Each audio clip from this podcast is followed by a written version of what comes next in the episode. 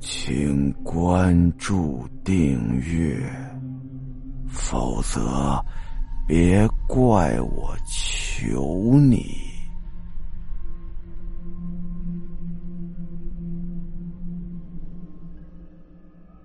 阿亮看看圆圆，就觉得他特别的反常。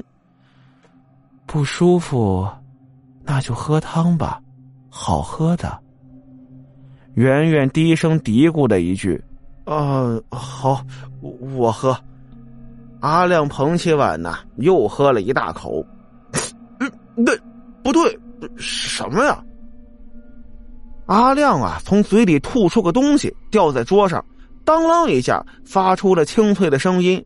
阿亮一看，哎，这这是你的戒指，怎么会在汤里头啊？嗯，你做汤的时候掉进去了。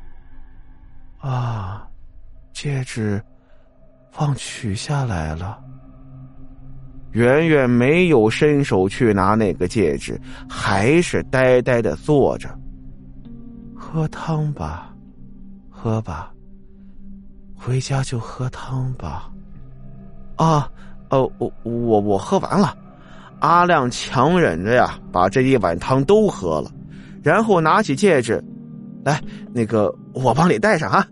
我看啊，咱们两个都早点睡吧。呃，不行的话，明天我带你去看看医生。你是不是哪不舒服呀？呃，现在说实在话，都放开了，呃，感染率也很高啊，对不对？一边说着呀，阿亮就走到了圆圆的身边，拉起圆圆的手。可就在这个时候。头上一阵的剧痛，阿亮只觉得眼前一黑，戒指掉在了地上，他也倒下了。也不知道过了多久，阿亮慢慢的睁开了眼睛，头痛欲裂呀。他发现他正躺在地上，于是咬着牙坐起来，接着他看到了圆圆。圆圆就站在离他没多远的地方，手里头拿着一把刀，正背对着阿亮。而且，圆圆现在开始慢慢的转过身来，她仍然是穿着那天阿亮临走之时穿的那件粉红色的睡衣，淡淡的粉红。阿亮看着圆圆转过身，他也面露笑容，想要站起来，可是突然他的表情就变了。那件睡衣那个颜色已经不是粉红的了，那个颜色正在转变、加深，变得鲜艳，变得刺眼，那是一个深红色。那是血的颜色呀，那个颜色正在扩散，扩散到整件衣服上，扩散到了圆圆的身上，扩散到了阿亮的眼睛里头。圆圆，阿亮大喊一声，就什么也不知道了。第二天晚上的时候。阿亮的经理王强跟他老婆正在家里准备吃晚饭，电视里开着，正在播送新闻。王强的老婆呢，一边在厨房里忙活，来来回回的端饭端菜，一边就问王强：“这新闻里演什么呢？有什么消息啊？”王强就说了：“哎呦，呃，说是昨天晚上六点来钟，就我们下班那个点。”说是发生了一起严重的交通事故，有个出租车司机当场就死了，呃，现在正在调查事故原因呢。哎呀，这个人死的可真够惨的，还这么年轻。我上午就听人说了，说这个人啊是被车挤死的，连眼球都挤出来了。呀，太惨了！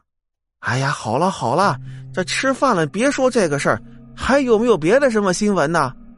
呃，还说了有个说谁家小孩丢了，一个来星期了都没找着。嗨，这叫什么新闻呐？现在丢小孩的多去了，有什么大惊小怪的？哎，这可不一样啊！你不知道，现在外头都盛传呐，说那个孩子是让鬼给拐丢的，说是一个死去的老太婆。你说那个老太婆是不是专门吃小孩的呀？无稽之谈，老公啊，你现在大小也是个经理，能不能别信这些乱七八糟的呀？电视里就跟你说这个，啊，电视里肯定不能说这种封建迷信的事儿，这事儿啊，也就在南渠那儿听一听。王强话说到这儿，突然闭嘴不说话了。哎，老公，怎么不说话了呀？你别说话，你别说话，电视里在报我们同事阿亮的新闻呢。啊，阿亮怎么了？王强的老婆一听啊，也从厨房里跑出来，看着电视。本台报道，这是一起离奇的事件。家住某小区的阿亮和圆圆是一对夫妻。今天早晨，他们的邻居闻到了古怪的味道，找到了他们家，发现门没有关。进屋之后，竟然发现圆圆和阿亮躺在地上，圆圆已经死亡，而且死状恐怖，但是阿亮似乎是睡着了。惊慌失措的邻居报了警，警方到达之后勘察现场，经过法医检验，死者圆圆确定死于四到五天之前，是一起意外死亡，可能是在快速奔跑中滑倒，手里的刀刺进了身体，导致内脏破裂，当场死亡。令警方不解的是，死者的丈夫阿亮竟然会睡在尸体旁边，而且似乎对一切一无所知。但碍于现在的精神状况，警方决定先送阿亮去接受精神方面的治疗。特别值得一提的是，在现场，警方发现了一锅刚熬了不久的汤，而汤里的肉是圆圆的一只手。新闻看到这儿，王强两口子都愣了。呆坐在沙发上好半天，王强就说：“嗯，那个，咱们还是先吃饭吧，这事儿先别想了。”王强的老婆一听啊，那我都收拾好了，来，过来吃吧。等王强来到了餐桌旁一坐下，老婆推给了王强一个碗，啊，这是我给你盛的汤。你抓紧时间喝了吧，你好久没有在家里喝我做的汤了。王强低头看一看面前的碗，那碗汤很浓，而且冒着热气，热气里头夹带着淡淡的肉香。